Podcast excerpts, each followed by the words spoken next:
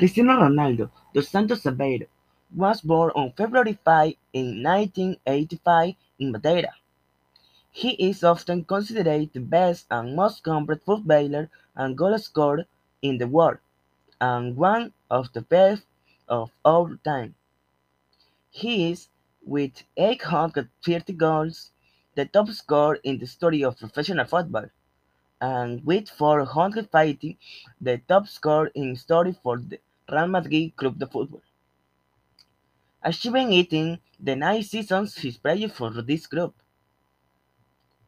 Throughout his professional career, he has managed to break various records.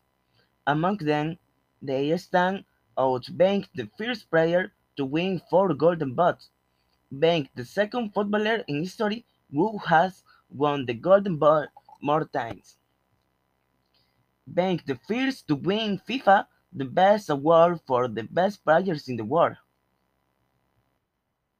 being the all-time top scorer for the Portuguese national team, the world's top scorer at national team level, and the the all-time top scorer in the Champions League.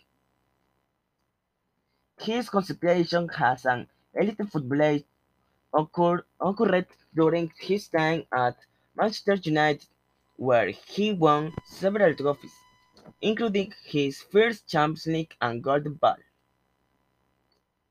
He ended up at the Real Madrid Club de Football, where they improved as a footballer, reaching his highest records in games and goals, where he won four Champions League and four Golden Balls in his stay. With his national team, he has played five European Championships, four World Cups, one Confederation Cup, and two League of Nations, where his greatest achievement were the conquest of the titles in the 2016 European Championships and Nations League. After his successful passage through Spain, he went to Italy, to the Juventus of Turin, where they reached the figure of more than 100 goals and won several local trophies. Currently at the age of 37, he plays for Manchester United, a place where despite his age keeps making a difference.